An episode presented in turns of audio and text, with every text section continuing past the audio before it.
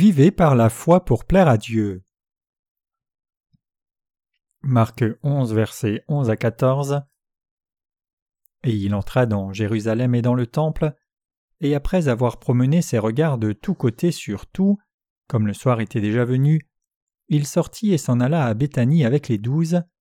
Et le lendemain, comme il sortait de Béthanie, il eut faim, et voyant de loin un figuier qui avait des feuilles, il s'en approcha pour voir si peut-être il y trouverait quelque chose. Mais étant venu, il ne trouva rien que des feuilles, car ce n'était pas la saison des figues. Et répondant, il lui dit Que désormais personne ne mange jamais de fruits de toi. Et ses disciples l'entendirent. Marc 11, versets 20 à 24.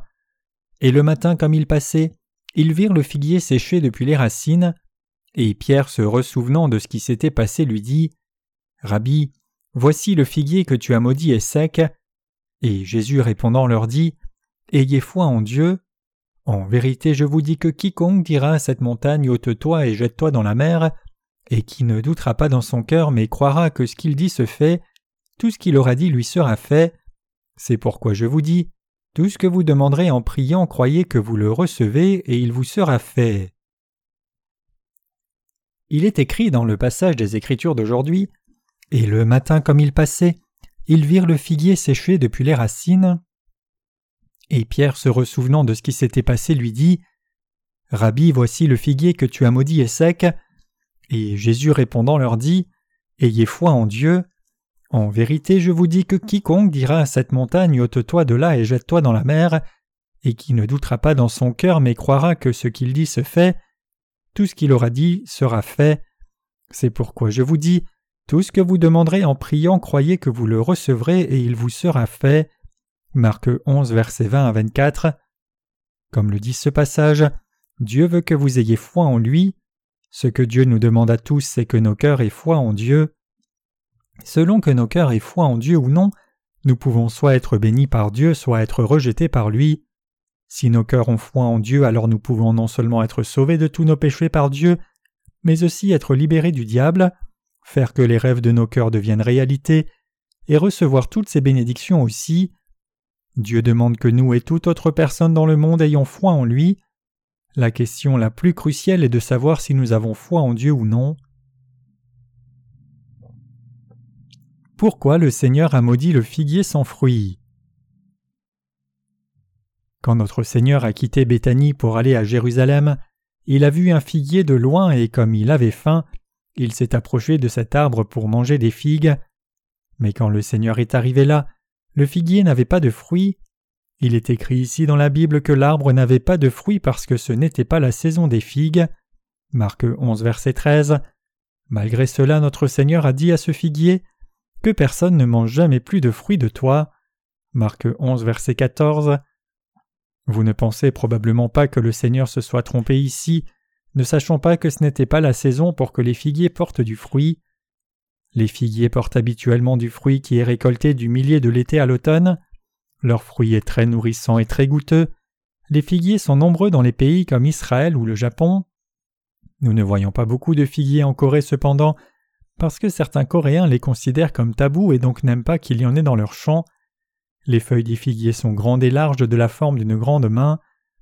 En revenant au passage d'aujourd'hui, quand notre Seigneur est allé vers le figuier, il a vu qu'il n'y avait pas de fruits.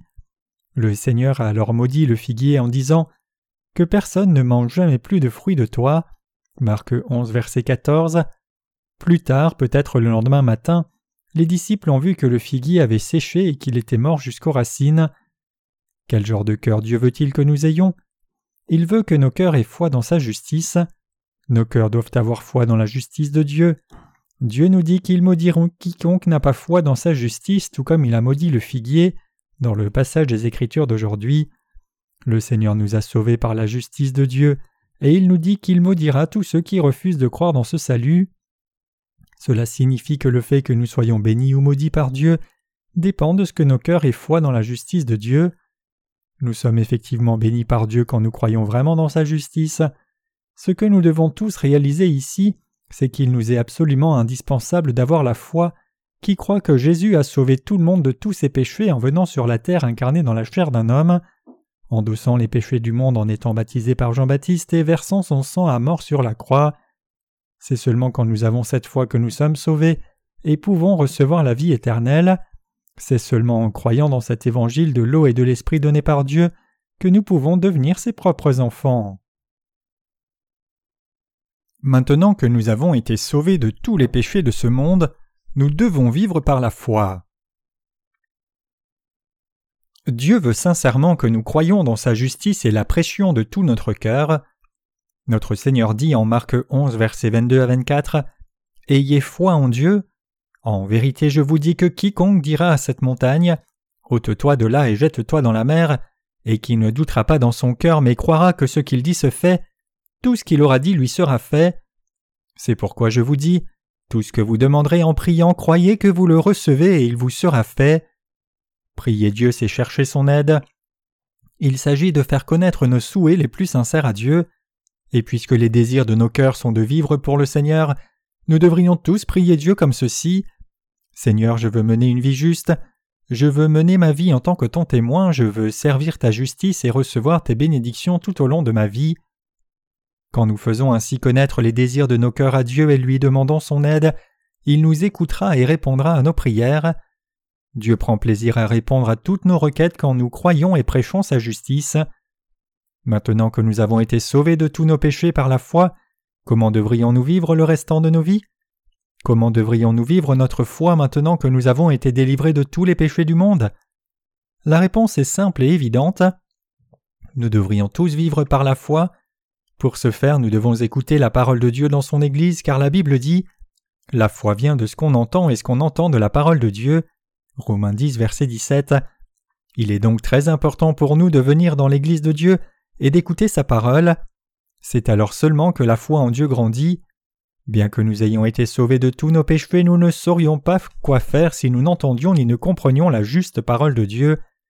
Le Seigneur nous a dit Cherchez premièrement le royaume de Dieu et sa justice. Matthieu 6, verset 33. Donc nous devrions tous chercher d'abord le royaume de Dieu et sa justice, et une telle vie de foi est menée quand nous prions que l'évangile de l'eau et de l'esprit soit proclamé de par le monde entier. Voulez-vous vraiment vivre au cœur des bénédictions de Dieu, faisant l'œuvre de l'Évangile qui plaît à Dieu? Alors priez d'abord pour le royaume de Dieu et sa justice. Le Seigneur nous dit clairement ici Je vous le dis, quoi que vous demandiez en priant, croyez que vous l'avez reçu et cela vous sera fait. Marc 11, verset 24. Le Seigneur vous dit de croire que vous recevrez effectivement tout ce que vous demandez quand vous le priez. Qu'est-ce que Dieu veut de notre part? Dieu ne veut pas que nous polissions seulement notre apparence extérieure pour avoir l'air pieux et saint devant les autres. Il ne veut pas juste que vous alliez à l'Église par formalité, ni ne s'occupe du poste que vous occupez dans l'Église ou de quel séminaire vous êtes diplômé. Ce sont des choses superficielles qui n'ont pas de poids du tout pour lui. Qu'est-ce que Dieu cherche alors? Fondamentalement, Dieu regarde si nos cœurs ont foi ou non dans sa justice. Le Seigneur lui-même a accompli l'œuvre du salut par son eau et le sang pour nous délivrer de tous nos péchés. Donc la question clé à nous poser est de savoir si nous croyons réellement ou non que le Seigneur a effacé tous nos péchés une fois pour toutes. Autrement dit, le Seigneur nous demande si nous avons effectivement reçu la rémission de tous les péchés de nos cœurs et sommes devenus justes en croyant dans l'évangile de l'eau et de l'esprit. Le problème cependant, c'est que trop de chrétiens ont encore leurs péchés restés intacts même s'ils professent croire en Jésus. Leur cœur reste pécheur, et ces chrétiens de nom ne sont pas les saints du point de vue de Dieu, car ils ont du péché dans leur cœur en dépit de leur profession de foi en Jésus. Peu importe pour Dieu depuis quand vous êtes un chrétien, quelle grande église vous pouvez avoir fréquenté dans ce monde ou combien d'œuvres de Dieu vous pouvez penser avoir fait? Les seules questions qui intéressent Dieu, c'est si vous êtes né de nouveau ou non, en croyant dans l'évangile de l'eau et de l'esprit qui constitue la justice de Dieu, et si vous avez vécu ou non votre vie pour prêcher sa justice. C'est parce qu'à moins que vous ne croyiez dans l'évangile de l'eau et de l'esprit, il vous est non seulement impossible de recevoir la rémission des péchés, peu importe avec quelle piété vous avez mené votre vie, mais il vous est aussi impossible d'être libéré du règne de Satan. Ces gens resteront toujours pécheurs, peu importe depuis quand ils ont fréquenté l'Église et avec quelle ardeur ils ont professé croire en Jésus. Ces chrétiens de nom étaient des pécheurs avant de croire en Jésus comme leur sauveur, et ils restent toujours pécheurs après avoir cru en Jésus. Tout ce qui les attend dans le futur n'est autre que les malédictions éternelles de Dieu. Donc si vous êtes un tel chrétien, vous devez croire dans l'évangile de l'eau et de l'esprit, le vrai évangile par lequel le Seigneur vous a sauvé. Si vous croyez dans cette parole du salut que Dieu a donnée dans votre cœur, vous deviendrez son propre enfant. Si par contre vous croyez déjà dans l'évangile de l'eau et de l'esprit avec votre cœur, alors vous êtes vraiment devenu une personne juste. Tous ceux qui croient dans l'évangile de l'eau et de l'esprit sont complètement sans péché dans leur cœur.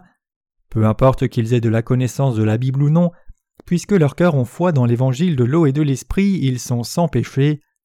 Nous sommes de vrais chrétiens qui croient que Jésus est venu par l'évangile de l'eau et de l'esprit pour sauver les pécheurs, comme nous de tous leurs péchés.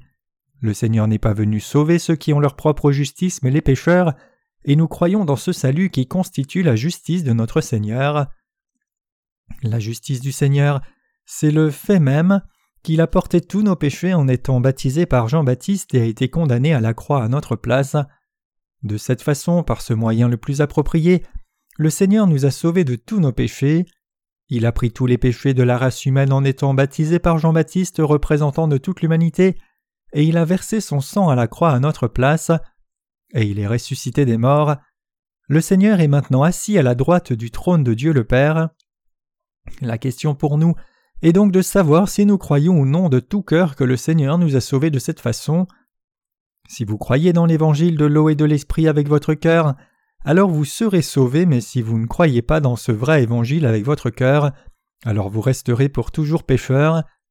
Peu importe combien de connaissances vous avez de la Bible ou combien vous prétendez avoir une vie sainte, aussi longtemps que vous ne croyez pas en Jésus-Christ qui est venu par l'eau et le sang, vous êtes juste comme le figuier sans fruits mentionné ici dans le passage des Écritures d'aujourd'hui, qui n'avait rien que des feuilles abondantes.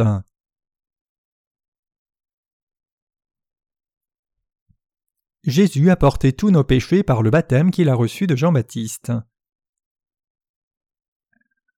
Cet après-midi, j'ai eu l'occasion de regarder un film intitulé Bénure qui passait à la télé. Ce film décrit la naissance de Jésus-Christ le Fils de Dieu, montrant comment il est né sur cette terre par le corps de la Vierge Marie pour être incarné dans la chair d'un homme. Quand le bébé Jésus est né, trois sages de l'Est sont venus le voir conduit par son étoile, et lui ont offert de l'or, de l'encens et de la myrrhe.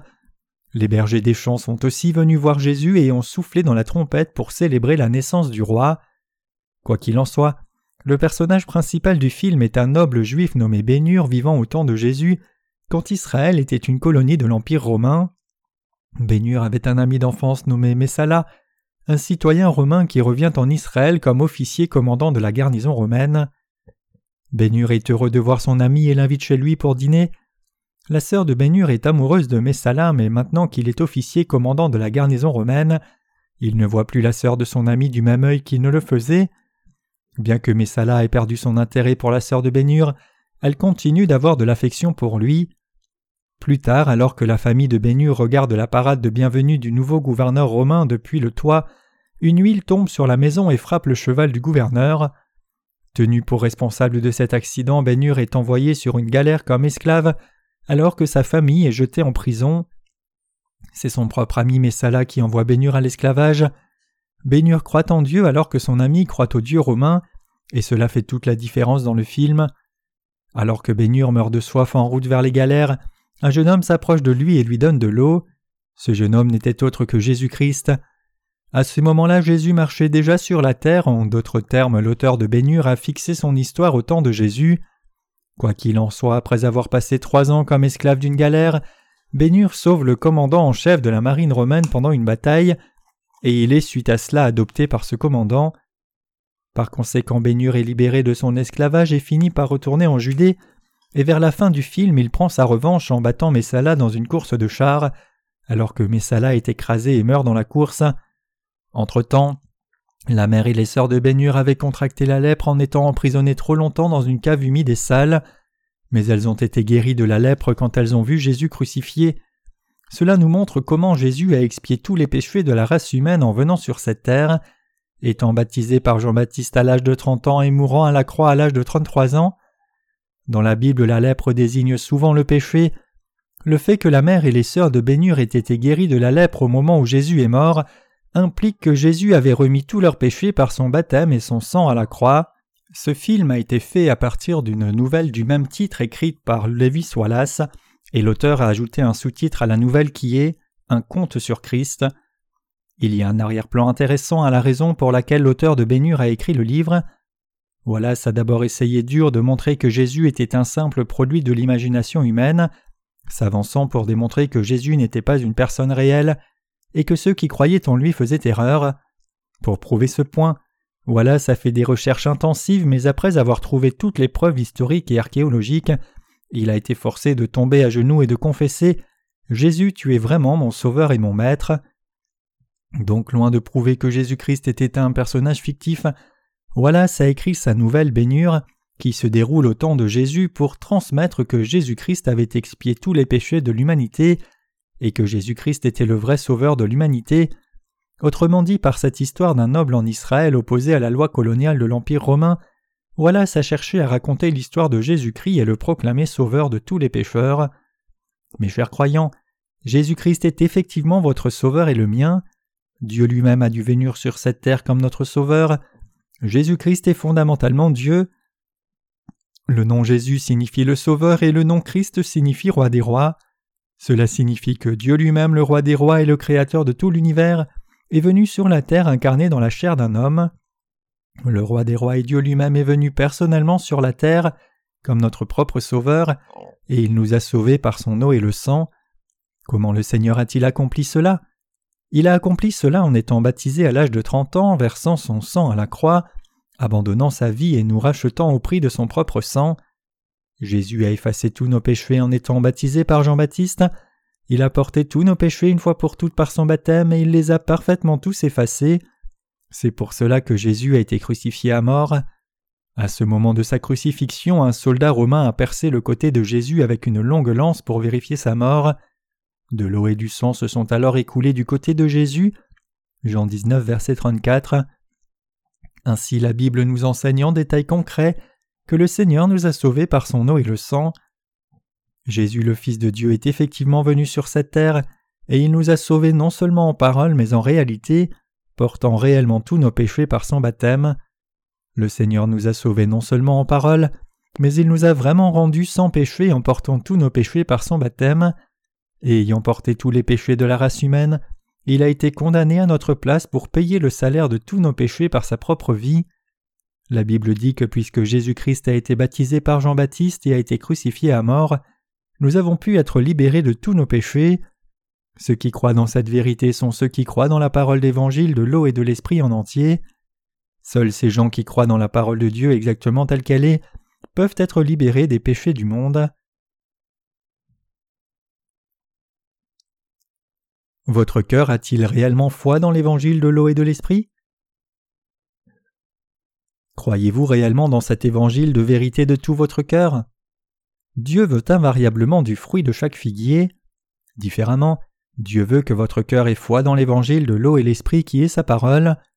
Le Seigneur nous demande si vous avez ou non du péché. Avons-nous, vrai croyant dans sa parole, le moindre péché en nous? Non, nous n'avons pas de péché. Comment le Seigneur nous a-t-il alors sauvés de tous nos péchés? Il nous a sauvés en venant sur cette terre, portant tous les péchés du monde une fois pour toutes en étant baptisé par Jean-Baptiste, sous la forme de l'imposition des mains de l'Ancien Testament, et étant condamné à la croix pour nous. C'est seulement en croyant dans cette vérité que notre cœur peut devenir complètement sans péché. L'absence de péché est le résultat et le fruit de notre foi authentique, et c'est précisément la foi que le Seigneur désire que vous ayez. Le prophète Ésaïe a dit Il a été frappé pour nos transgressions, brisé pour nos iniquités. Ésaïe 53, verset 5. Même si Jésus-Christ n'avait jamais commis de péché du tout, puisqu'il a porté tous nos péchés au Jourdain à travers son baptême, il devait subir la mort de la croix. Quelle est alors la vérité réelle du salut? L'Évangile qui proclame que le Seigneur nous a sauvés par son eau, son sang et l'Esprit est la vérité. C'est en croyant dans cette vérité de l'Évangile que nous pouvons atteindre le salut. Croyez-vous dans cette vérité de tout votre cœur? La Bible dit clairement que c'est en croyant du cœur qu'on obtient la justice et en confessant de la bouche qu'on parvient au salut. Romains 10, verset 10. Que vous ayez cette foi réelle ou pas dépend du fait que vous croyez de tout cœur en l'Évangile de l'eau et de l'Esprit, et cette foi est ce qui détermine si vous obtenez le salut ou faites face à la destruction éternelle. Votre foi ne devrait pas être comme le figuier qui ne porte rien que de grosses feuilles, mais elle doit être sincère et venir du cœur. La question, en d'autres termes, c'est de savoir si vous croyez réellement ou non dans l'évangile de l'eau et l'esprit de tout votre cœur. Et vous pouvez être sauvé seulement si vous croyez dans cet évangile de l'eau et de l'esprit avec votre cœur, autrement vous ne pouvez pas atteindre le salut. Lorsque mon cœur luttait avec des difficultés, je cherchais la volonté de Dieu. J'ai alors réalisé que le Seigneur me disait de prêcher l'évangile de l'eau et l'esprit, même au milieu des difficultés. Cependant ce n'est pas par mon propre effort que je prêche l'évangile de l'eau et l'esprit, ni à cause de mon propre travail dur que les gens reçoivent la rémission des péchés. Vous ne devriez pas non plus penser que je fais l'œuvre de Dieu grâce à l'aide de quelqu'un d'autre. Bien sûr, il y a beaucoup de collègues qui travaillent dur avec moi pour prêcher l'Évangile, mais c'est l'œuvre de salut attentivement planifiée par Dieu que toute personne dans le monde entier croit dans l'Évangile de l'eau et de l'Esprit et soit sauvée. Nous avons donc prêché l'Évangile partout où nous avons pu, à la maison et à l'étranger, et nous croyons que c'est grâce au plan et à l'œuvre de Dieu que nous avons été capables de prêcher son Évangile jusqu'à ce jour même. Maintenant que vous avez été sauvés de tous vos péchés en croyant dans l'évangile de l'eau et de l'esprit, la première chose que vous devez faire devant Dieu, c'est vous unir à son Église par la foi. Vous devriez tous être prêts à suivre la direction de l'Église de Dieu, même si certains enseignements de l'Église sont différents de votre connaissance précédente ou de vos attentes. Cela requiert que vous unissiez votre cœur à l'Église de Dieu, et vous devez tous soupirer à devenir ouvriers de la justice devant Dieu. Étant donné le fait que vous avez reçu la rémission de vos péchés en entendant l'évangile de l'eau et de l'esprit, vous devriez tous chercher à devenir de tels ouvriers qui prêchent ce vrai évangile aux autres.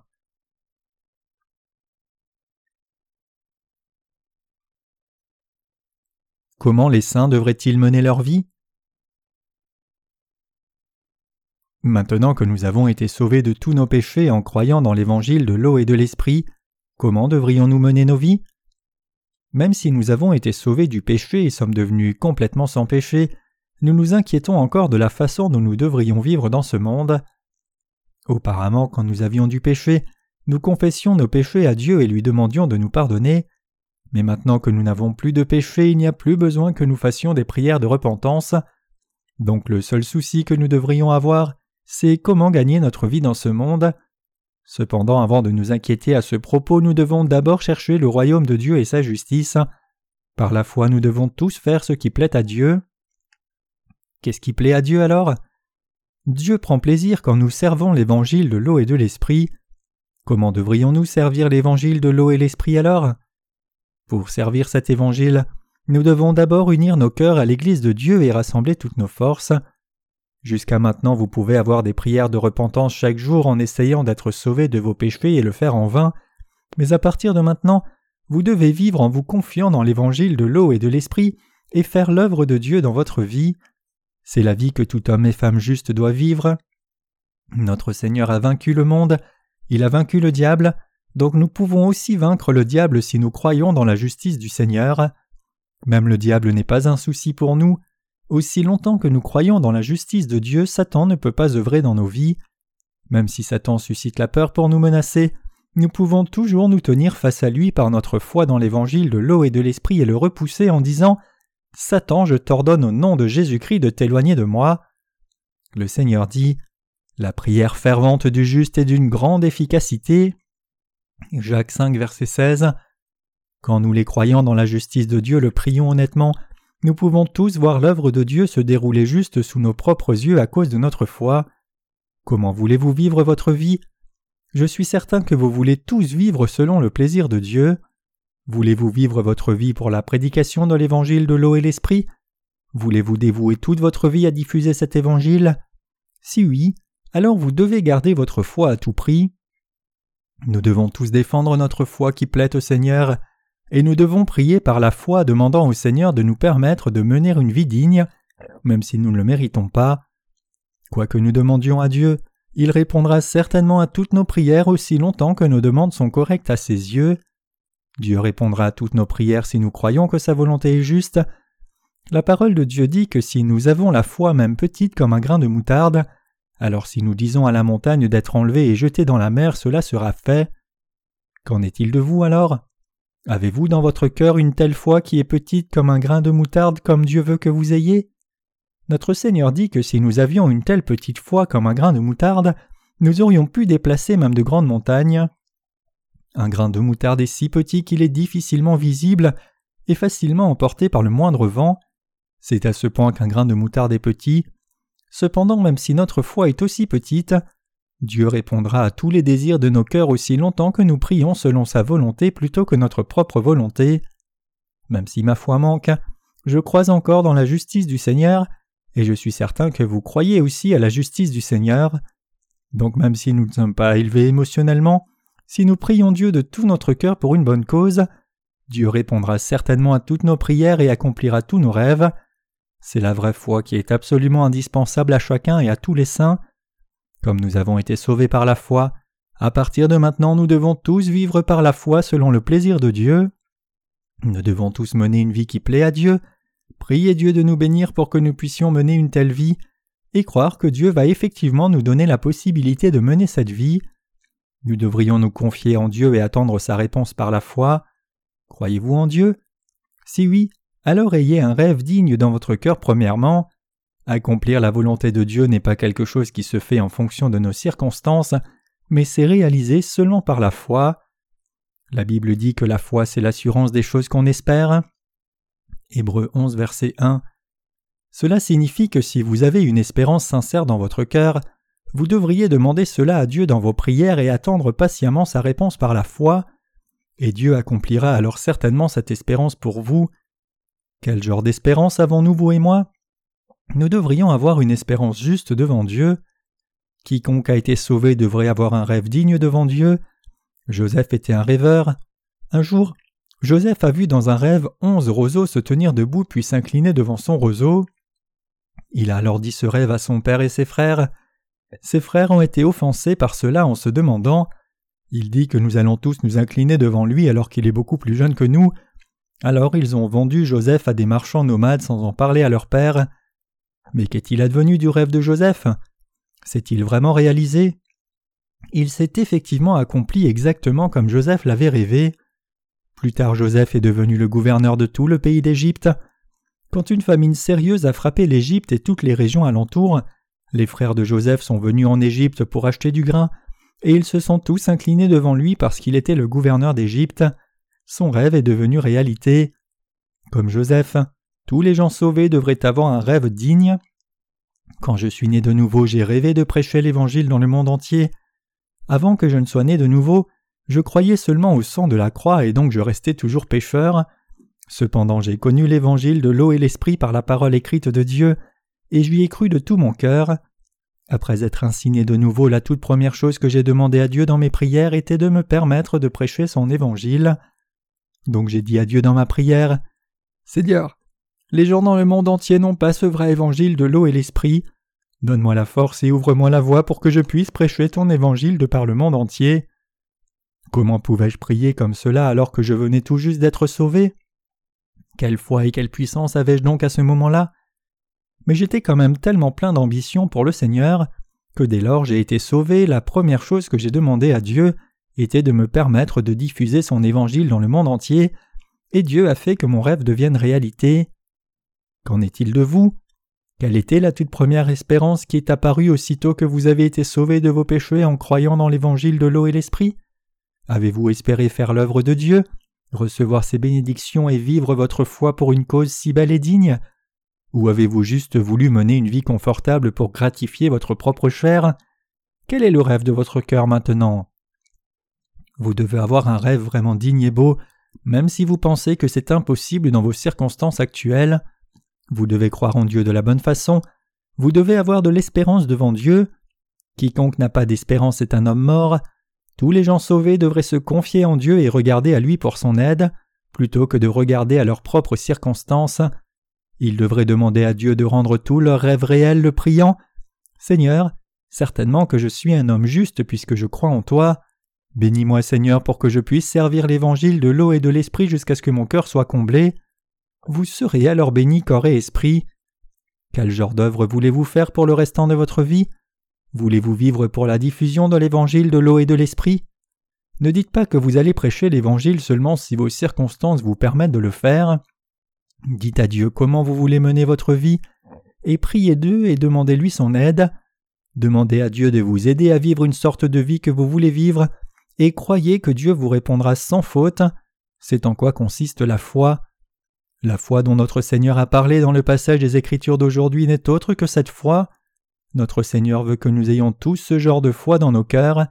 Si nous nous mettons en mouvement pour aller à l'Église comme une tradition, et prions Dieu seulement pour notre prospérité matérielle, alors nous serions comme ce figuier sans fruits qui n'avait que des feuilles abondantes, et notre foi serait une foi morte. Les gens qui vont à l'Église et qui ont du péché dans leur cœur périront. En effet, si vous allez à l'Église sans recevoir la rémission des péchés, vous serez ruiné. Vous pouvez même finir par être possédé par un démon si vous fréquentez l'Église sans croire dans l'Évangile de l'eau et de l'Esprit.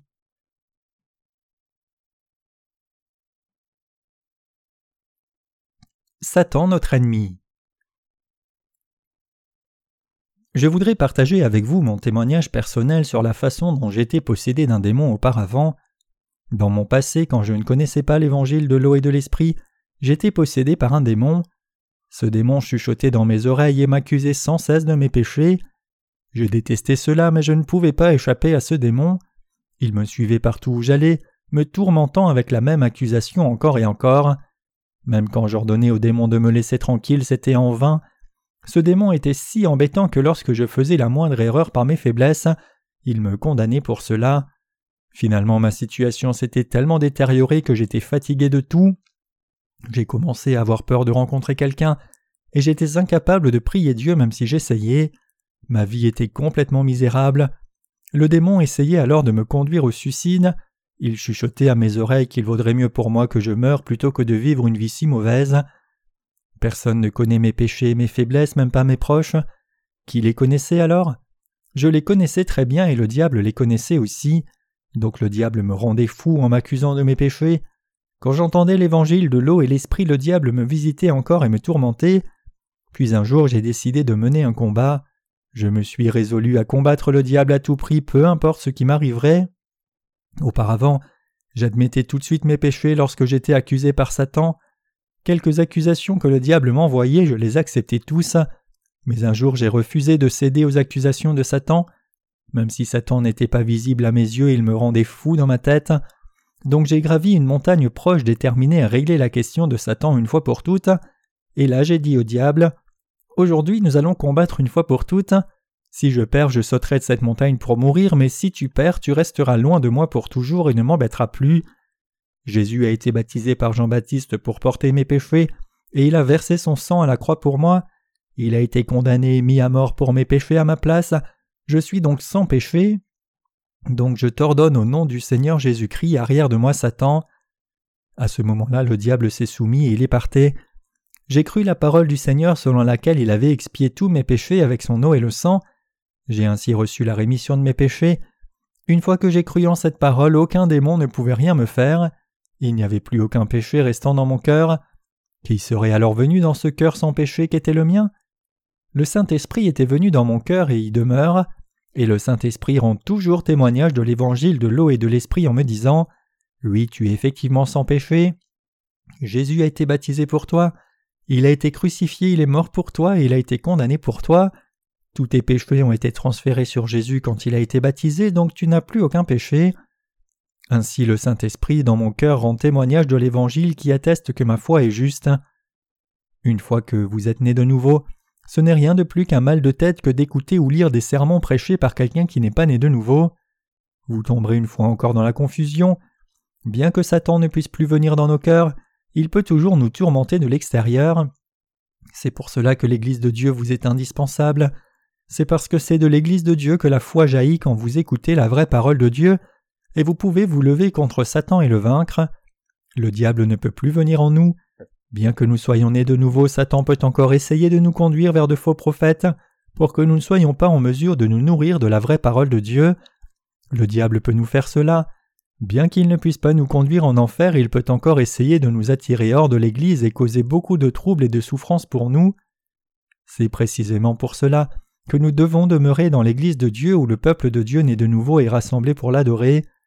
Dans cette Église de Dieu, chaque dirigeant, chaque pasteur, chaque évangéliste et chaque saint est un croyant né de nouveau. Lorsque quelqu'un qui n'est pas né de nouveau vient à l'Église, l'évangile de l'eau et de l'esprit est prêché à cette personne pour qu'elle naisse aussi de nouveau. L'Église de Dieu est donc absolument indispensable pour nous tous qui sommes nés de nouveau. Vous devez aussi prêcher l'évangile de l'eau et de l'esprit aux membres de vos familles et prier Dieu pour eux et lui demander de les sauver aussi. Dieu lui-même agira alors pour vous, tout ce que nous devons faire c'est prêcher l'évangile de l'eau et de l'esprit. Mes chers croyants, maintenant que vous êtes vraiment nés de nouveau en croyant dans sa parole, si vous demeurez dans l'Église de Dieu et écoutez sa parole attentivement, alors votre foi grandira et vous serez non seulement libérés de l'oppression de Satan, mais vous vivrez aussi dans les bénédictions de Dieu. Alors que votre âme grandit dans la parole de Dieu et dans sa sainte Église, et alors que votre vie est également conduite par sa direction, pour offrir votre vie entière à cause de l'Évangile de Dieu, vous recevrez des bénédictions abondantes de Dieu et serez aussi libérés du joug du diable. Cependant, si vous continuez de vous asseoir dans une église dont les membres ne sont pas nés de nouveau après que vous ayez été sauvés, lisez un livre qui est écrit par quelqu'un qui n'est pas né de nouveau, ou écoutez un sermon prêché par ces faux prophètes, vous tomberez de nouveau dans la confusion et ferez face à une lutte immense. Votre pensée sera toute confuse, tout comme la terre était informe et vide et les ténèbres couvraient la surface de l'abîme avant que Dieu n'ait créé la lumière dans cet univers. Genèse 1 verset 2 vous ne serez pas capable de discerner la vérité des mensonges. Êtes-vous né de nouveau en croyant dans l'évangile de l'eau et l'esprit? Croyez-vous réellement dans cet évangile?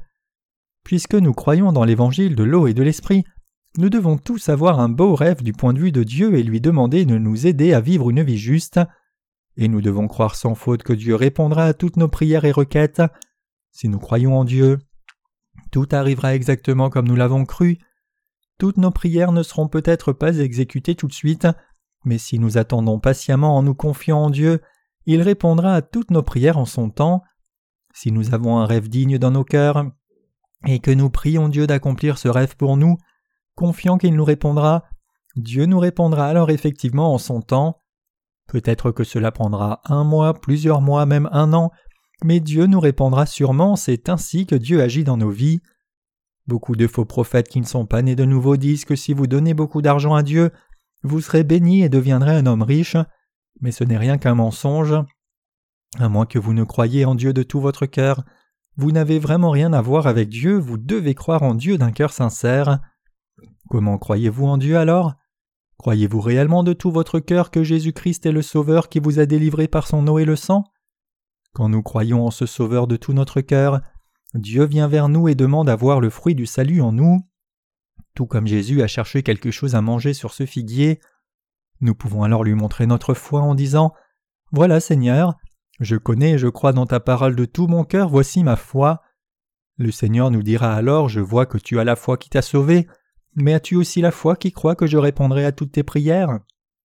Nous pouvons alors lui dire Oui Seigneur, j'ai cette foi en toi même si elle est petite comme un grain de moutarde, et nous pouvons offrir cette foi comme un fruit pour lui. Un figuier ne porte pas un seul fruit, chaque branche porte des fruits, mais à la différence de beaucoup d'autres arbres fruitiers qui portent du fruit après avoir fleuri, le figuier porte du fruit directement sur les bourgeons sans fleurir. En fait, bien qu'une figue soit communément considérée comme un fruit, c'est en fait un ensemble qui contient de petites fleurs à l'intérieur. Nous pouvons voir ces petites semences quand la figue mûrit et s'ouvre pour les révéler. Donc quand vous mangez une figue, vous mangez en fait ses pétales et ses graines. Il y avait un très grand figuier derrière notre bâtiment d'église. Si vous arrachiez une branche et la plantiez dans votre jardin, elle aurait pris racine et poussé pour faire un nouvel arbre entier. C'est plutôt facile de planter un figuier. Tout ce que vous avez à faire, c'est couper une branche et la planter en terre et elle grandira pour faire un figuier. Les figues ne sont pas seulement sucrées et goûteuses, mais de nouveaux fruits continuent de pousser tard à l'automne. Donc vous pouvez revenir vers le même arbre et profiter de ces figues encore et encore. Il y a une leçon que j'essaye de souligner ici, et c'est que vous devez renouveler votre foi continuellement. Vous devez avoir une nouvelle espérance dans votre cœur, faire connaître cette espérance à Dieu, demander son aide et croire que Dieu répondra à vos prières et comblera cette espérance, et vous devez toujours maintenir cette foi. Nous verrons tous nos rêves accomplis par Dieu, nous serons tous bénis par lui, c'est ce que toute vie de foi implique. Bien que vous soyez né de nouveau, ne pensez pas que c'est la fin de votre vie de recherche de la vérité. Après tout, vous devez encore avoir un rêve dans votre cœur. Je suis certain que nous avons tous une sorte de désir ou un autre, que ce soit matériel ou spirituel, et je suis aussi certain que nous espérons tous mener une vie juste et recevoir beaucoup de bénédictions de Dieu. Faites connaître vos rêves à Dieu, priez Dieu et demandez son aide, croyez que Dieu rendra chaque rêve réel, et vivez votre foi unie à l'Église. Dieu comblera alors tous vos besoins en abondance selon son temps. Il y a beaucoup de chemins de vie assemblés ici en ce moment de culte, et je vous demande à tous d'avoir un rêve. Dieu prend plaisir quand nos cœurs ont foi en lui. Nous devrions donc nous confier en Dieu, le prier et croire que cette prière sera exaucée. Quand nous avons ainsi cette foi invariable que Dieu va nous répondre sans faute, il se réjouit et répond effectivement à nos prières à cause de cette foi. Croyez-vous cela? Je le crois aussi. Comment voulez-vous vivre le reste de votre vie? Voulez-vous servir Dieu dans votre vie comme son ouvrier juste? Si oui, à partir de maintenant, vous ne devriez plus vivre pour servir le diable ou les gens de ce monde, mais vous devriez désirer servir Dieu, prêcher son évangile, et recevoir ses bénédictions pour le corps et l'esprit en tant que son serviteur. Voulez-vous vivre une telle vie? Si votre cœur désire vivre ce genre de vie, alors Dieu vous bénira certainement pour mener une telle vie. Priez Dieu et faites-lui connaître votre requête, car toutes vos espérances et rêves deviendront alors réalité. Amenez tous les désirs de votre cœur à Dieu dans la prière. Vous pouvez alors tous vivre le genre de vie que vous voulez vivre par la foi. Alléluia, gloire à Dieu.